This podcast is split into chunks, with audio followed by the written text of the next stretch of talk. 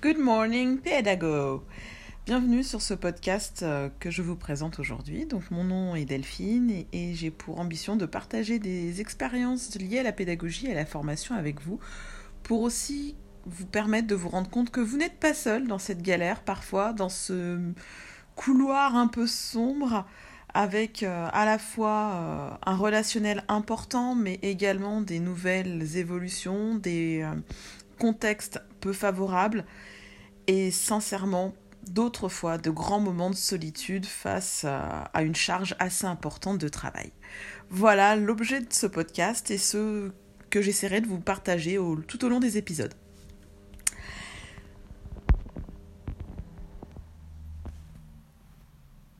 Ce, ce, premier épisode, donc pour ce premier épisode, je vous demanderai un peu d'indulgence. C'est la première fois que je, que je me prête à cet exercice, donc je bafouille beaucoup, comme ça peut s'entendre.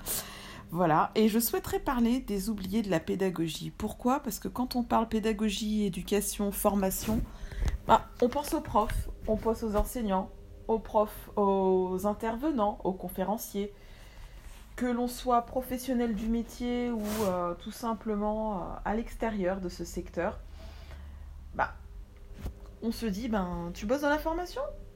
Tu, enseignes quoi? Mais à aucun moment on vous demande, mais qu'est-ce que tu fais dans la formation?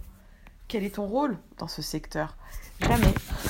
On entend parler des grèves d'enseignants, on entend euh, les réformes proposées par les FCP pour les parents d'élèves le, gouvernement qui s'y prête, on parle de titres, de reconnaissance par l'État, d'habilitation, on parle de tout un tas de choses.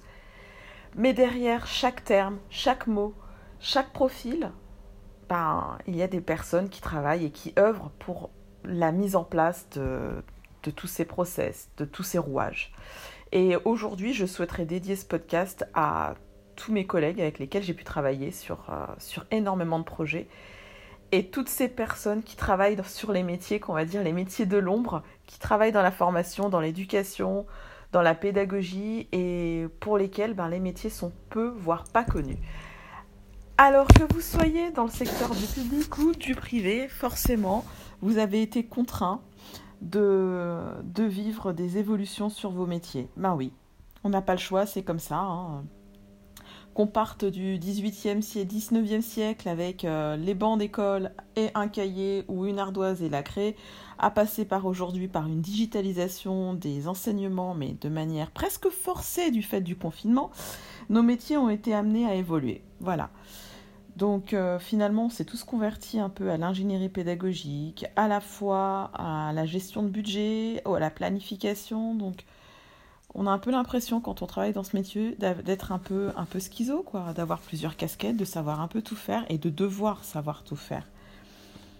Je vais beaucoup m'atteler euh, au secteur du privé parce que c'est aussi sur ce secteur-là que je travaille le plus et que j'ai beaucoup beaucoup euh, appris.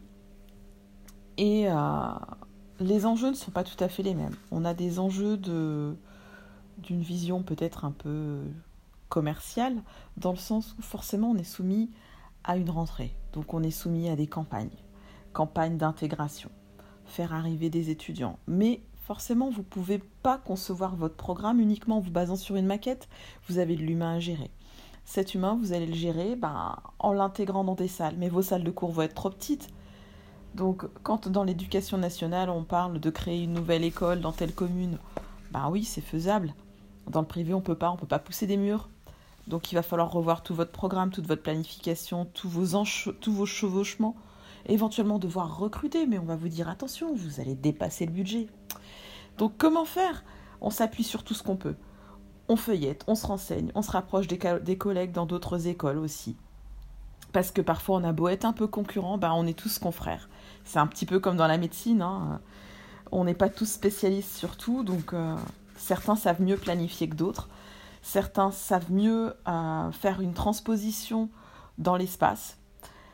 Et certains sont très doués avec les chiffres et peuvent vraiment vous dire est-ce que cette démarche est pertinente ou pas. Je vais parler également du recrutement. Recruter, c'est pas si simple.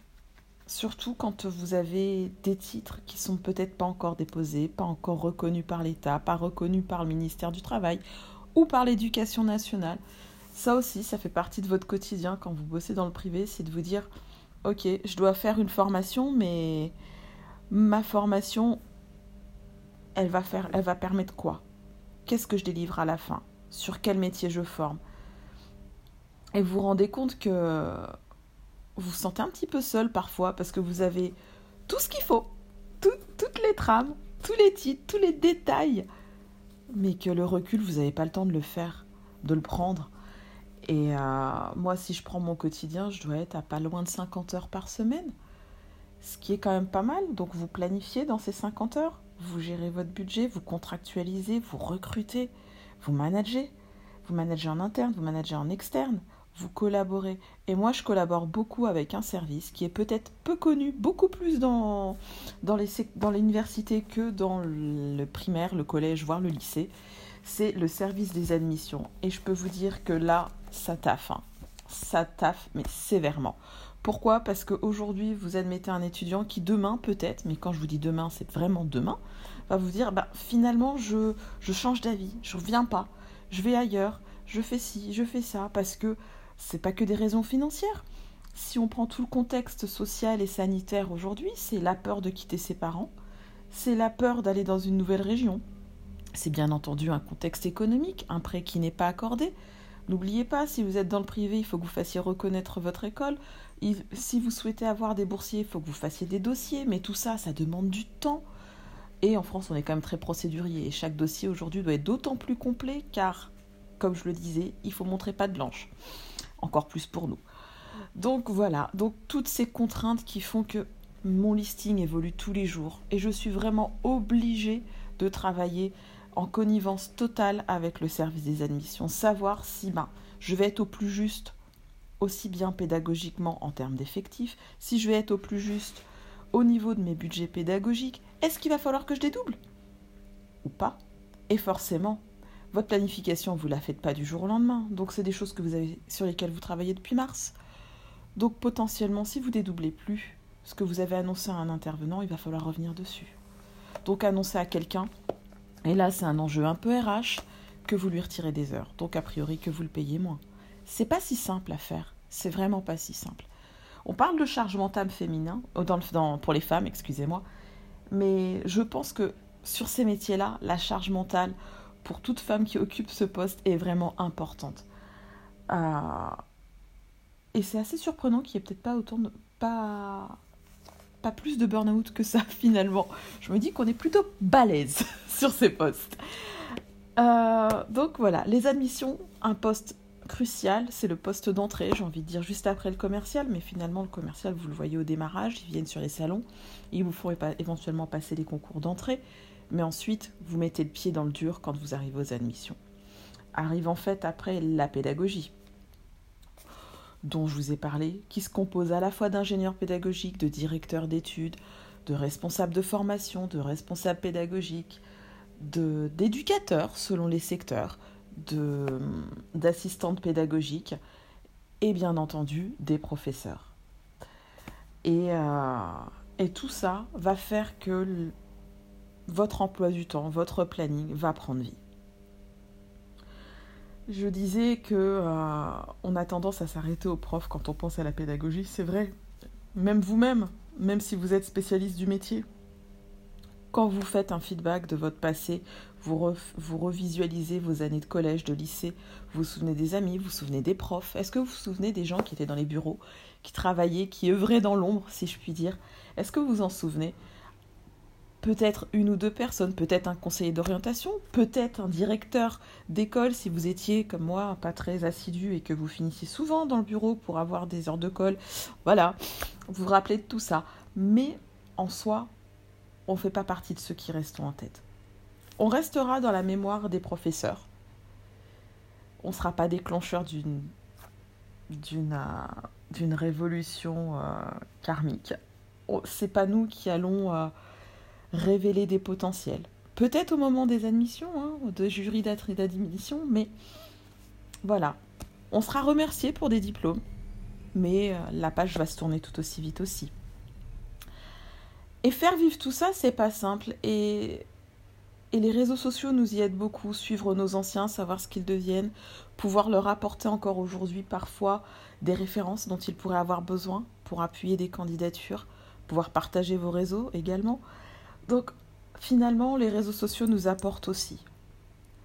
Et je disais devenir un peu schizo parfois, parce que quand vous managez beaucoup de monde, à la fois des intervenants, donc en externe, donc vous managez des, des prestataires peut-être, parfois des salariés, et également des équipes internes, donc elles peuvent être plus ou moins importantes. Partager, euh, manager une personne, manager dix personnes, ça reste pas du tout la même manière de faire. Euh, c'est pas simple non plus.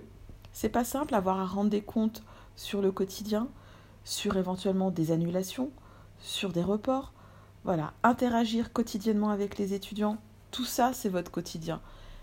Et c'est pas si simple à gérer au c'est pas si simple. On vous dit que votre métier est facile quand vous en parlez à l'extérieur. On vous dit oui, mais toi, tu n'es pas prof, tu n'es pas dans la salle, donc t'as pas à te plaindre. Oui, mais si vous étiez pas là, les cours, l'emploi du temps n'existerait pas. Alors c'est peut-être un peu, euh, un peu facile ce que je vous dis là. Mais combien de fois est-ce que ça vous est arrivé d'être un vendredi soir et qu'il soit 19h et de vous rendre compte que la semaine qui suit, ça va être la pire semaine de votre vie? Combien de fois vous est-il arrivé de vous rendre compte que vous avez tout un séminaire à organiser, vous ne savez même pas par quel bout le prendre? Combien de fois ça vous est arrivé de vous dire Ok, je ne peux pas répondre à une trentaine de mails parce qu'aujourd'hui, je ne sais pas où sont où en sont certains dossiers déposés auprès des rectorats, déposés auprès des différentes administrations? Combien de fois ça vous est arrivé de vous dire là, je m'en sortirai pas? Voilà. Tout ça, tout ça pour vous dire que on n'est pas tout seul en fait, on est plusieurs à penser la même chose, on est plusieurs à se dire que ouais, ce métier est pas simple. On ne demande pas de reconnaissance particulière. On sait qu'on existe. On se crée un hub, on va prendre des pots les uns avec les autres, on échange. On ne fait pas partie de la même école, quand bien même, c'est pas grave. On vit des expériences très communes, les uns avec les autres. On s'aide mutuellement. Le confinement ne nous a jamais autant rapprochés ça nous a permis de nous donner des conseils aux uns aux autres. Ah, toi, tu procèdes comme ça. Tu es passé à la digitalisation des dossiers. Waouh, super. Va falloir que j'y pense moi aussi. Tu délègues toutes ces infos auprès de tes assistants? Ok, moi, ça passe pas dans ce sens-là. Faut que je travaille différemment. Voilà. Moi, je mutualise. Tu, tu sais pas le faire Je vais t'apprendre à le faire. Tous ces termes, ce jargon qu'on utilise au quotidien, on parle de mutualisation, on parle de. Euh, de parrainage, de partenariat, de partage de titres, voilà, du, jargonnage pour certains et pour nous, ben, on se dit, ben quoi, c'est mon quotidien, il est où le problème? Alors voilà, ce premier podcast, c'était pour remercier toutes ces personnes qui travaillent dans l'ombre, qui font pour des étudiants un métier mais énorme, énorme, qui aident les profs au quotidien et qui euh, très souvent se sentent seuls dans leur bureau, surtout le vendredi soir ou le lundi matin. Donc voilà, j'espère que ce podcast vous a permis de vous rendre compte que vous n'étiez pas seul, que euh, on a beau travailler dans l'ombre, il arrive un moment où ce que l'on fait se voit, que ce soit sur le papier, sur un écran, et notre métier n'aura jamais été plus valorisant et plus reconnu que en cette année 2020. Alors à tous, un très bon début de semaine et encore une fois Good Morning Pédago pour se rappeler du Good Morning Vietnam. Bonne journée, au revoir.